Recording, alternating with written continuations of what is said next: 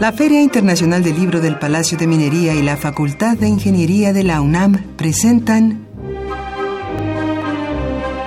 La Feria de los Libros. Un acercamiento a la lectura.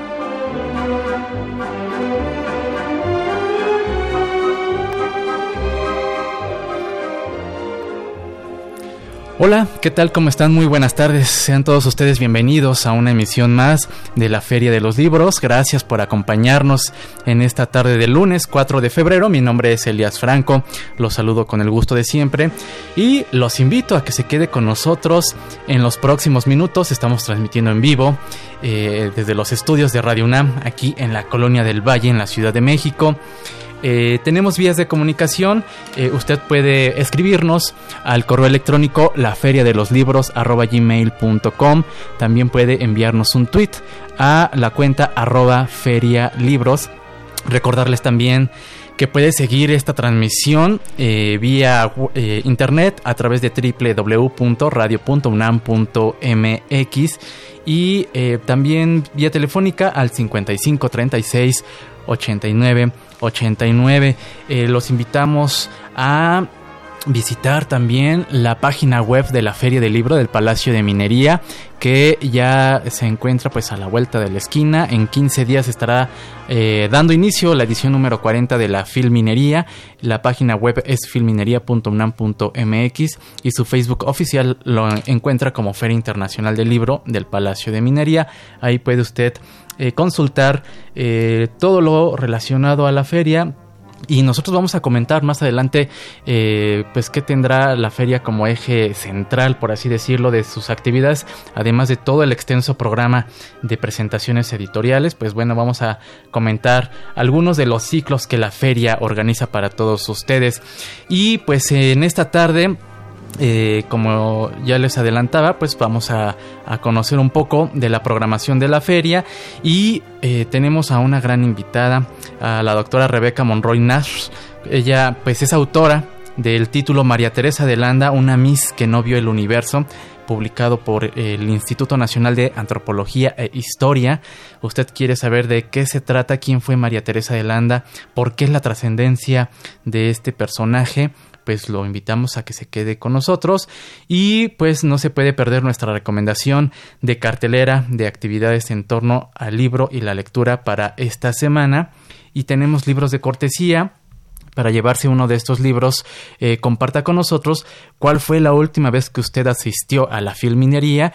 Y eh, si usted tuvo la oportunidad de entrar a alguna de las actividades de que ofrece la feria, cuál fue, compártanos esa, esta experiencia y podrá llevarse eh, pues un ejemplar del título Esperanto Moral de Paul eh, Clintour, cortesía de los libros de Lince.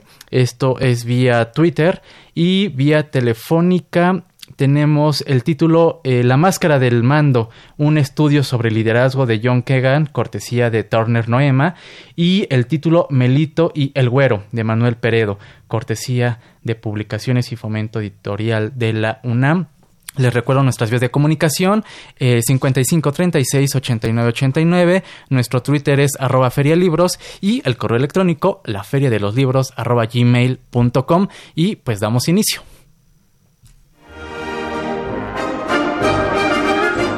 Escuchas la Feria de los Libros.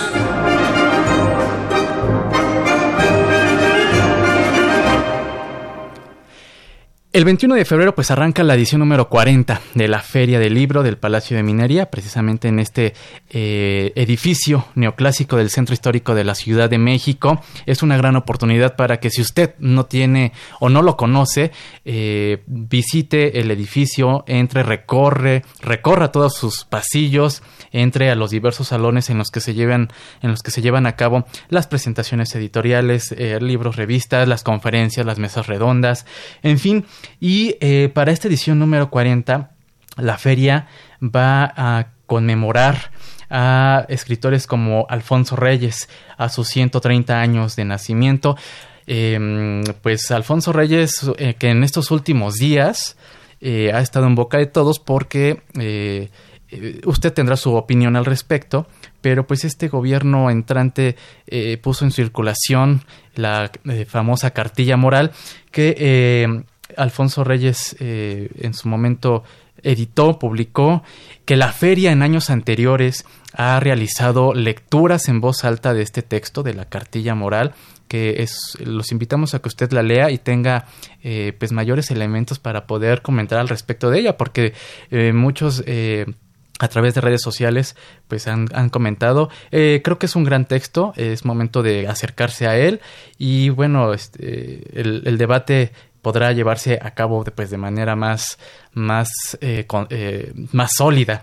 Eh, también la feria conmemorará, conmemorará a Amado Nervo, a 100 años de su fallecimiento, a la escritora Doris Lessing, 100 años de su nacimiento, a Salinger, eh, a 100 años de su nacimiento, él es originario de Estados Unidos, a Primo Levi, a 100 años de su nacimiento, autor italiano, a Walt Whitman, eh, a 200 años de su nacimiento, también autor de Estados Unidos, y a Herman Melville, eh, a 200 años de su nacimiento. Estos son algunos de los escritores que la feria eh, conmemorará, seguramente tendrá lecturas de algunos de sus textos, lecturas en voz alta, en verdad es una gran oportunidad para acercarse a conocer algunas de las obras de estos grandes autores, para conmemorar a, eh, a ellos precisamente, pues habrá, eh, se llevará a cabo la charla La poesía de Alfonso Reyes, esta es una actividad del estado invitado que es Nuevo León. En esta ocasión el estado invitado es Nuevo León y bueno, de, de ese estado pues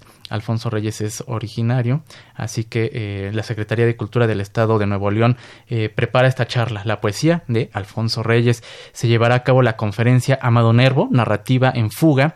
Eh, esta es una actividad organizada por el Instituto de Investigaciones Filológicas de la UNAM, que también tiene varios títulos editados en torno a la vida y obra de Amado Nervo. Ya hemos presentado aquí en la Feria de los Libros algunos de estos títulos. Se llevará a cabo la presentación editorial Cartilla Moral de Alfonso Reyes, precisamente este texto que comentábamos de editorial, eh, bueno, del Colegio Nacional. En verdad es una gran oportunidad para que usted pueda asistir a esta presentación de la cartilla moral, saber de qué se trata, eh, conocer un poco más el contexto en el que Alfonso Reyes escribe esta cartilla moral, que varios de los aspectos que aborda creo que son muy convenientes de, de pues siempre tenerlos presente y aplicarlos a, nuestra vida.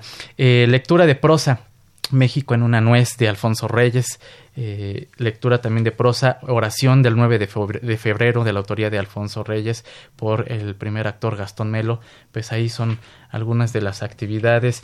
Eh, el Estado invitado a Nuevo León, participa con un programa de, de más de 100 actividades entre presentaciones editoriales, eh, presentaciones artísticas, charlas y conferencias. Y uno de los eh, ejes eh, centrales que la feria ha venido ofreciendo a lo largo de estos años y que han alcanzado en verdad una consolidación importante, pues son las jornadas juveniles. Las jornadas juveniles pues Básicamente está dirigida a chicos, a chicas de secundaria, de bachillerato, con temas enfocados pues a la sexualidad, a la civilidad, a literatura, a cine, a deporte, a orientación vocacional. Eh, esta serie de conferencias, charlas, pláticas que ofrece este, en este caso eh, la instancia de la UNAM de, que se encarga de hacer esta labor siempre eh, presenta un, un gran pues gran demanda por parte de los chicos para saber cómo identificar aquellos temas que pueden eh, pueden ser fundamentales a la hora de decidir a qué me voy a dedicar, qué carrera universitaria eh, voy a tomar, pues esta es una eh, una muy buena opción para que todos ellos acudan. métodos de estudio, temas de divulgación científica, nuevas tecnologías, salud pública como las adicciones, también los cómics, que son una un tema de gran, gran interés para, para jóvenes eh, y no tan jóvenes. Se llevará a cabo el doceavo ciclo científico y en este, y en este año eh, el tema es la ciencia de la mesa y la nutrición en el palacio. Ese es el título que este ciclo se, que este ciclo se desarrollará en la feria, coordinado por el doctor Luis Figuera y la doctora Alicia González Manjarres.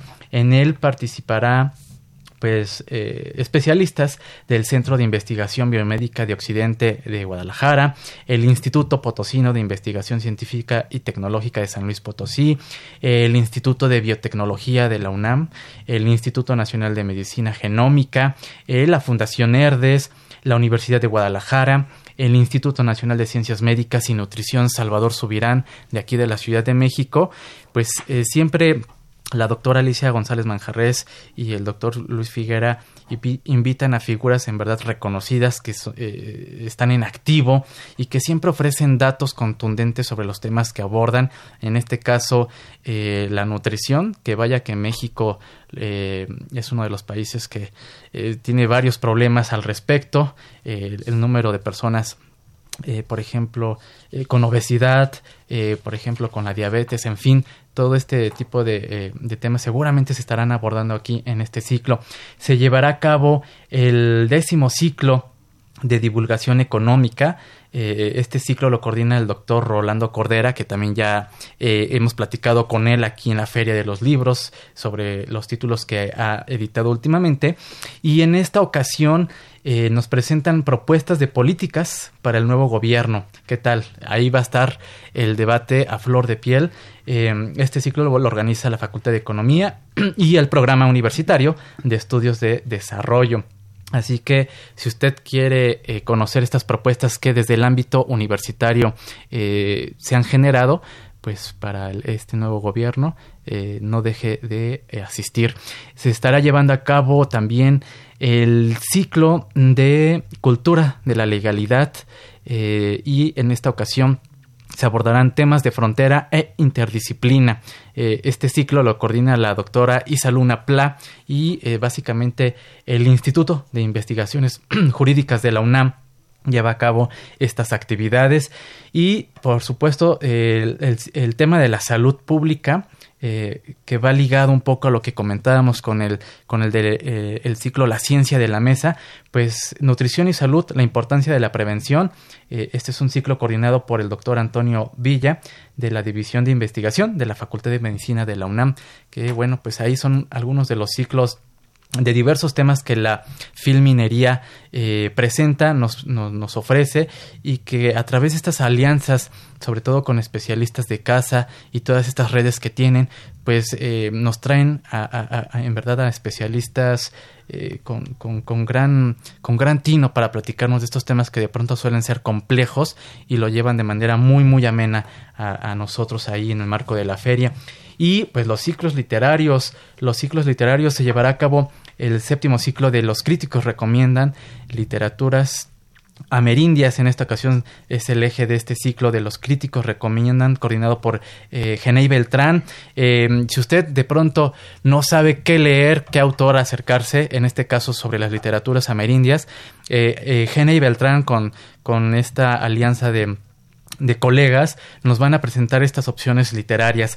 Se estará llevando a cabo el ciclo, el doceavo ciclo de escritoras latinoamericanas en minería, coordinado por eh, Odette Alonso, el quinto ciclo de jornada de novela negra, coordinado por Imanol Canellada, eh, la novela negra que también un gran, eh, este, este género ha ganado de verdad gran número de adeptos.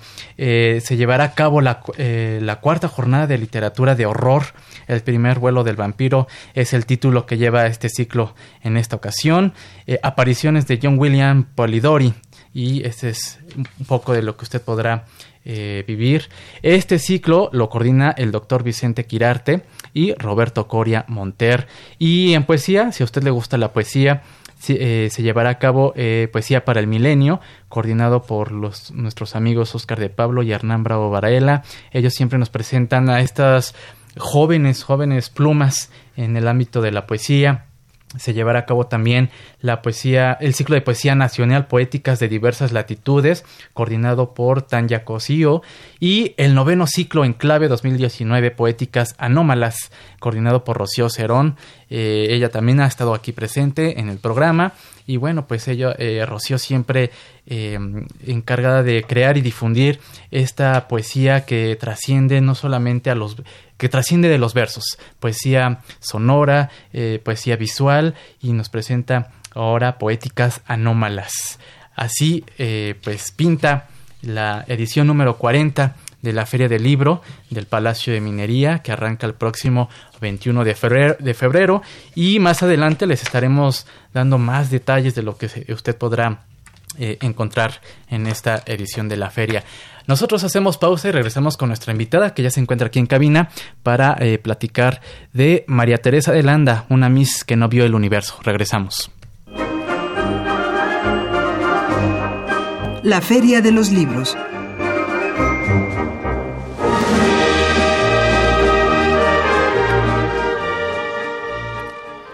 Regresamos a la Feria de los Libros y pues se encuentra aquí en cabina la doctora Rebeca Monroy Nash. Ella es investigadora, licenciada en Artes Visuales, maestra y doctora en Historia del Arte por la Escuela Nacional de Artes Plásticas de la ENAP. Eh, su línea de investigación abarca historia social e imagen, mujeres y fotografía en la posrevolución, fotografía de prensa en México y estudios del fotodocumentalismo mexicano pues ella es autora de pues varios títulos, eh, labora actualmente en la Dirección de Estudios Históricos de la Escuela Nacional de Antropología e Historia de Lina y nos presenta esta tarde pues el título María Teresa de Landa, una Miss que no vio el universo. Doctora Monroy, muy buenas tardes, bienvenida a la Feria de los Libros. Muchísimas gracias, Elías Franco, un placer estar aquí. Al contrario, pues eh, de verdad un título que ya lo comentaba fuera del aire, a mí me atrapó. Eh, primero dije, ¿de qué se trata esta, eh, eh, una Miss que no vio el universo? Ya investigando un poco y por ello le extendimos la invitación. ¿Quién fue María Teresa de Landa y por qué esta, por qué la trascendencia de este caso? Oh, bueno, muchas gracias. Estar aquí y llevar a María Teresa a la feria de minería me parece importantísimo, porque es un trabajo que se ha venido elaborando desde hace 10 años y que se llevó en su ejecución y en su producción sin comas y cumple sus 15 años María Teresa. En este rescate una figura tan importante desde la visión del género de una historia social de una historia cultural porque a final de cuentas ella en ella se condensan un montón de cuestiones que se están dando justo en la posrevolución. Desde la cuestión legal claro. la cuestión de, de ser mujer qué significa ser mujer en la posrevolución y porque además ella concursa en 1928 que no es el primer concurso, que sí vale la pena aclararlo, pero sí es el primero que va a financiar el periódico Excelsior. El Excelsior, ¿no? Con su hermanito Jueves de Excelsior, donde van a conseguir los cupones para votar por la candidata que ellos quieran. Y ella sale electa, además, a través de un jurado que, que le eligen, ¿no? Cinco personajes de la cultura de la época. gana ese concurso por su belleza, por su inteligencia, por su capacidad, porque además de, guapa era brillante. Entonces, bueno, es un personaje que en algún momento rescataron un 8 de marzo eh, para el Día Internacional de la Mujer Trabajadora y yo consideré que no debería uno de enaltecer por su autoviudez a este personaje, sino por lo que rodeaba y lo que suponía era ser mujer en ese momento, los cambios que se estaban dando, que ella condensa, porque además nace en 1910 justamente. Así es. ¿No? Entonces nace el 18 de octubre de 1910 y ella es una hija de la Revolución Neta, este, claramente vive todo el proceso revolucionario y cuando ella va a emerger de entre las otras, el otro ramillete en flor, pues va a ser una mujer que va a ser paradigmática. Totalmente, totalmente. Y a sus 17, 18 años obtiene el título de Miss México para concursar en este certamen de belleza y pulcritud, así, le llamaban allá en Galveston, Texas, en Estados Unidos. En Estados Unidos. ¿Qué sucede con ella después de que eh, eh, va a este concurso? Bueno, aquí cautiva a todo el mundo. Claro. Eh, y desfila en la calle de Madero y le, se lleva grandes obsequios por parte de los patrocinadores, por así decirlo. Todo, todo, todo el mundo estaba volteando la mirada hacia María Teresa de Lana, pero ¿qué sucede después de ella? Y eh, ya que nos platique eh, eh, este suceso que vive con, con, el, con el esposo, pues todo este entorno sociocultural, ¿no? Claro. sí, porque además en ellos, en ellas, en estas figuras se va a condensar unas cosas sociales muy interesantes. María Teresa gana, es cierto, este concurso. En medio del concurso eh, conoce a un general, ¿no? Que se llama Moisés Vidal. Lo conoce en el funeral de su abuela, eh, la abuela de, parte de padre, Y yo no creía esta historia de que en los funerales se podía conocer y ligar a los personajes, pero ya veo que sí, he notado alrededor, ahora que he estado asistiendo a muchos, que es curioso, pero ahí la gente va y sociabiliza, etcétera, y le presentan a este general mayor que ella, 20 años mayor, y ella sede de amores, le encanta el personaje, se va con promesas de matrimonio, concursa en Estados Unidos, gana un noveno lugar muy digno, sí pero regresa a pesar de que tiene ofertas de Hollywood y de salarios bullentes, en fin. Esto es interesante porque ni la madre sospecha que viene a casarse con Moisés Vidal. Lo hacen de manera clandestina, que eso ya debió de haberle alertado un foco rojo, porque clandestina, porque mentir y llevar testigos que no eran, bueno, ella era menor de edad porque la edad era hasta 21. Así es. Y sin embargo, bueno, ella no encuentra estos focos rojos, así es el amor, ¿no? Y finalmente llega a su casa casada por lo civil, tiene que decirle a la madre y la madre la obliga a casarse ahora por, sí. Por la iglesia. Por la iglesia, que todavía eran ritos secretos o, clandestinos, o sea, toda ella se casa de manera clandestina. Surge una nota, porque todo esto vía periódico y eso es muy interesante. Ella concursa por el periódico, gana, se anuncia y aquí va a aparecer una nota al año de casada de que los van a acusar de bigamia y los van a meter a la cárcel, tanto a Moisés Vidal como a como A ella. Y esto, bueno, no lo entiende. Ella recibe la noticia con el diario, que él no le dejaba leer los diarios, y entonces lo pone en una mesita, que es una cosa muy interesante porque aparece en las fotos la mesita, y le deja al Smith Wesson, que él le había enseñado a tirar.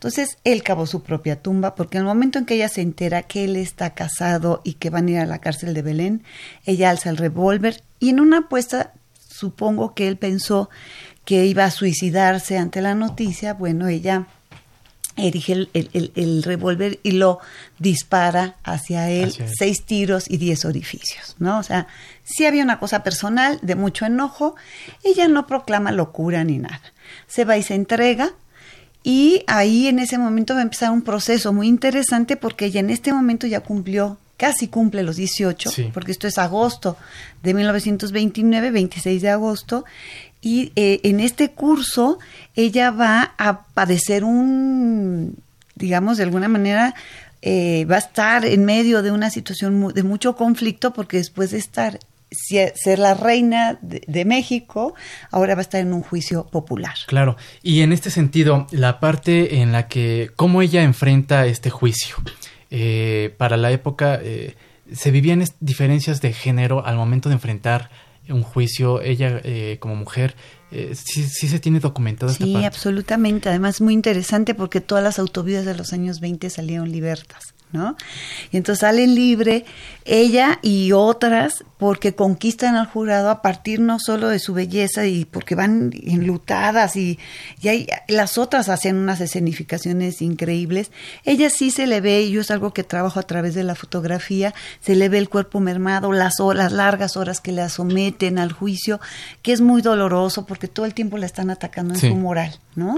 Que si es este, porque cómo se exhibió casi desnuda en un traje de baño, ¿no? O sea, hay una serie de cosas que la van sobajando y la van mermando y a la hora del juicio tú lo vas viendo conforme va. Yo hice todo el relato, son más de 200 fotos, analicé el relato visual en conjunción con el relato hemerográfico y es interesantísimo, ¿no? Al final del día la defiende eh, el licenciado Lozano, que también es su último juicio, se vuelve el último juicio popular, porque todas las mujeres salen libres. Conquistan, como decía el procurador, con el rímel de sus pestañas, pero bueno, salían libres, ¿no? Y que de pronto también los abogados les eh, leía que les eh, aconsejaban vestirse de tal manera para cautivar. Claro, claro, que fueran guapísimas para que el jurado no las eh, encarcelara. ¿no? Y, y, María Teresa, pues después de este episodio dramático, eh, algo que, que, que es, digamos, sí, de destacar también es que se reincorpora a la vida pero como académica de la propia UNA. Claro, además ya era interesante porque en el momento de concursar ella ya estudiaba odontología, ya hablaba inglés, ya hablaba francés, ya tenía una carga literaria y cultural impresionante que no tenía el propio Moisés Vidal. Y finalmente, cuando ella sale, deja la carrera porque seguramente no quería regresar a, a ello, se dedica a hacer una licenciatura en biología, luego una maestría y un doctorado cum laude en letras. Sus dos tesis son sobre personajes Charles Baudelaire y Anatole France, defiende en francés su examen, y además se dedica a dar clases en la UNAM. Entonces regresa a ella ahora a 110 años de su nacimiento, regresa a su casa, es un homenaje a esta mujer que me parece que es importante por la resiliencia que hace. Claro. Eh, Rebeca, pues eh, de verdad el tiempo ya corrió, se nos está terminando. el libro eh, se va a presentar en la Feria del Libro de Minería. Se va a presentar con Gaby Pulido, con este una colega maravillosa que Santillán, Marta Santillán. Entonces somos tres mujeres presentando el libro, los esperamos allí el 23 de febrero a las 17 horas. contamos con su presencia, va a haber firma, va a haber abrazos, va a haber aplausos y yo encantada que esta mujer resurja al mundo. Y pues felicitarla, felicitarte por este gran, gran trabajo de investigación, 10 años que te tomó para eh, hacer esta investigación también hemerográfica, recurrir a los archivos de la defensa, que para descubrir quién era el, general Vidal, no te fue fácil acceder a ellos en su momento. No, para nada. Pero pues... Eh, la invitación está para el 23 de febrero. Sí, a las 17, horas, allá en Palacio Minería. Los esperamos para que conozcan y reconozcan a María Teresa de Landa, una Miss que no vio el universo. Muy bien, María Teresa Monroy Nash, muchas gracias por ah. haber venido aquí a la Feria de los Libros. Muchas gracias Rebeca a Monroy. Exacto, no hay, no hay problema, el enamoramiento es mutuo con el personaje. No, de verdad eso sucede. ¿eh? Sí, Creo que eso sucede. Rebeca Monroy Nash, autora del libro María Teresa de Landa, una Miss que no vio el universo. Muchas gracias, Silvia Nosotros agradecemos a usted su eh, compañía. Gracias a Marco Lubián en la producción, en la voz de la cartelera. Agradecemos también en la coordinación de invitados a Esmeralda Murillo. Y eh, yo soy Elias Franco. Nos escuchamos el próximo lunes en punto de las 2 de la tarde. Que tenga una excelente semana. Hasta entonces.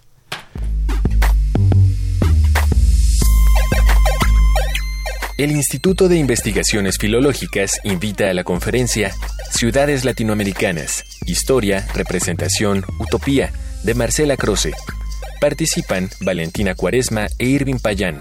Organiza Enrique Flores.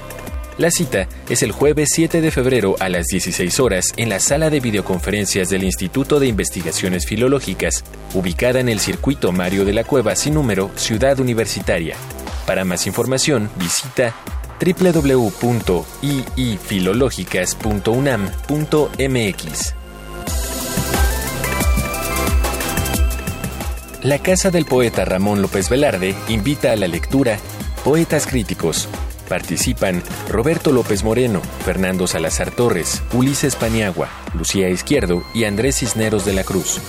La cita es el jueves 7 de febrero a las 19 horas en el Café Bar Las Hormigas, ubicado en Álvaro Obregón número 73, Colonia Roma. La entrada es libre.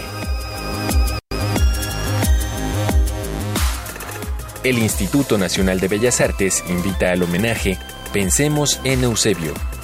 El Palacio de Bellas Artes rendirá un homenaje a Eusebio Rubalcaba, amante declarado de la música, ensayista, dramaturgo y poeta de la ciudad. Participan Francisco Magaña y Jorge Rossi. Modera Vicente Quirarte. La cita es el domingo 10 de febrero a las 12 horas en la Sala Manuel M. Ponce, ubicada en Avenida Hidalgo número 1, Colonia Centro. La entrada es libre.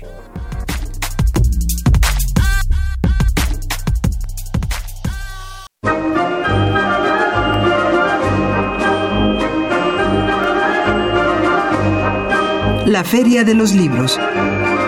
Un programa de la Feria Internacional del Libro del Palacio de Minería que organiza la Facultad de Ingeniería en coproducción con Radio UNAM. Idea original Fernando Macotela. Música